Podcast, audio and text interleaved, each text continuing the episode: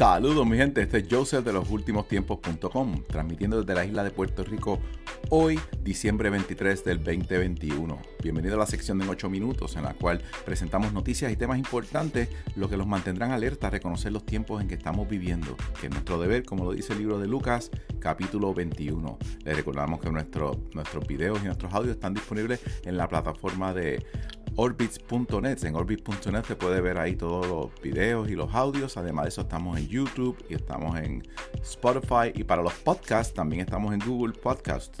Y si usted no tiene aplicación de Spotify, puede ir a Google Podcast en el mismo browser suyo y va a poder encontrar ahí este, en 8 minutos. Escriba a ver nuestro audio, lo puede escuchar así sin distracciones ninguna para que pueda continuar en su camino guiando si que está conduciendo o haciendo ejercicio. Muchas gracias, mi gente. Estamos hoy. Vamos a, vamos a empezar con la palabra. La palabra eh, nos dice: en esta semana empezamos con la paracha de Éxodos o de Shemot. En esta paracha pues, prácticamente comienza ya los hijos de Israel eh, han dejado, ya se han dispersado las tribus por, todo, por todos lados en, en, Israel. Ya Joseph no está como faraón, han pasado años, muchos años después de esto. Y llega un faraón el cual es, este, no conoce nada del pueblo de Israel. ¿Y qué hace con ellos? Este, este, faraón dijo, wow, estos israelitas están multiplicándose mucho, van a ser más fuertes que nosotros, vamos a ponerles muchas cargas para que no se multipliquen. Entonces pusieron sobre ellos comisarios de tributos para que los molestasen con sus cargas y aumentaron sus cargas. Y edificaron para el faraón las ciudades de Pitón y Ramses. Pero cuando más los oprimían, tanto más se multiplicaban y crecían. Mientras más los oprimían, tanto más se multiplicaban y crecían. Eso es lo que hace el Eterno con nosotros, mi gente. Nosotros somos su pueblo, el Eterno nosotros nos va, va a estar con nosotros y nos va a apoyar en medio de cualquier tribulación que estemos o, o batalla, como este pueblo está, está siendo azotado por este faraón, está siendo oprimido con muchas cargas y prácticamente el Eterno los va multiplicando más y más y más. Mi gente, y esto va bien relacionado con lo que vamos a discutir hoy. Eh, discutimos hoy, vamos a estar trabajando con la orden ejecutiva del, gobernador de Puerto Rico, la 081, que fue emitida, ¿verdad? Y esta orden prácticamente es una afrenta directa, un ataque directo a los restaurantes del país un ataque directo a los restaurantes del país.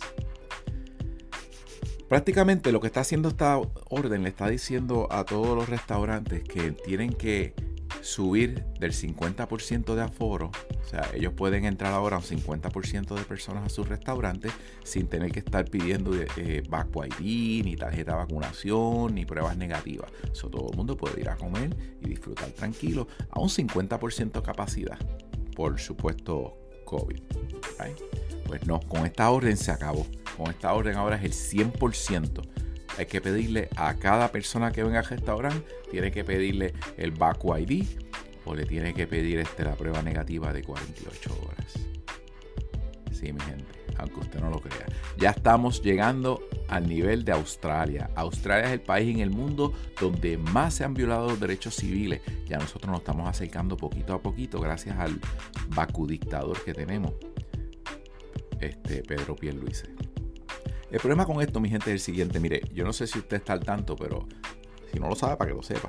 Aquí en Puerto Rico hay comunidades que, que, son vegetarianas, que son veganos, que no comen nada procesado. Es más, que nunca se vacunan nunca se han vacunado, nunca se han puesto nada, ni una vacuna, ni no creen en ir a la farmacia a comprar este motrín, ni nada de eso, ni nada, nada, nada. Ellos son todos unos naturistas y demás. Y estas comunidades, pues ellos van a sus restaurantes, hay restaurante para ellos y se come excelentemente bien. Usted quiere comer una buena comida, les recomiendo que vaya a alguno de estos sitios. Pero entonces ahora, con esta orden ejecutiva, ¿qué pasó?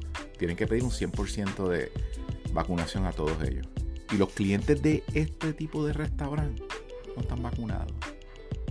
Entonces, ya le estás negando, Pedro Pierluisi, el derecho a comer a esa comunidad.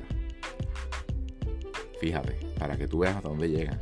Porque ustedes piensan solamente en ustedes nada más y no piensan en las diferentes personas que hay en el, país, como esta comunidad.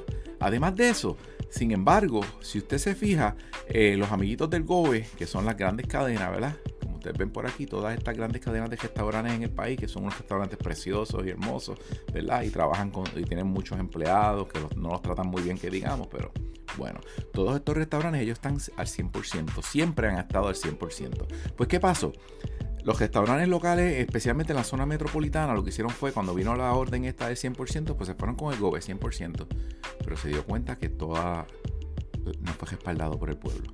¿Por qué? Porque en una familia, mi gente, hay gente vacunada y hay gente no vacunada. ¿Ok?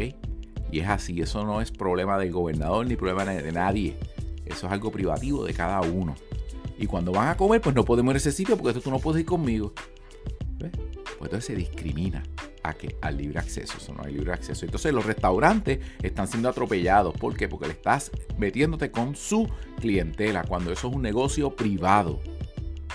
Hay un artículo en la Constitución, artículo número 10, según dijo la representante de Lisi, busquen los restaurantes que ustedes busquen ese artículo y vamos a tener que organizarnos y vamos a tener que defendernos contra esta orden porque es una afrenta entre las habichuelas. Y usted, mi gente, no auspicie esas cadenas grandes de restaurantes. No, vaya a los restaurantes locales.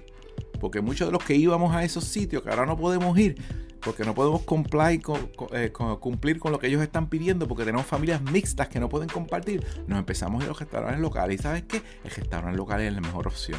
Hay una gran variedad de todos ellos aquí en el país. Tenemos de diferentes temas, tenemos diferentes tipos de cocina, cocina mexicana, cocina salvadoreña, cocina ecuatoriana. Aquí hay de todas las cocinas. Y nosotros los boricuas nos gusta comer, nos gusta cocinar. Es, increíble el, arte culinario que hay en este país. Apoye a los nuestros. No se vaya a esas cadenas americanas que todo el dinero se va para allá.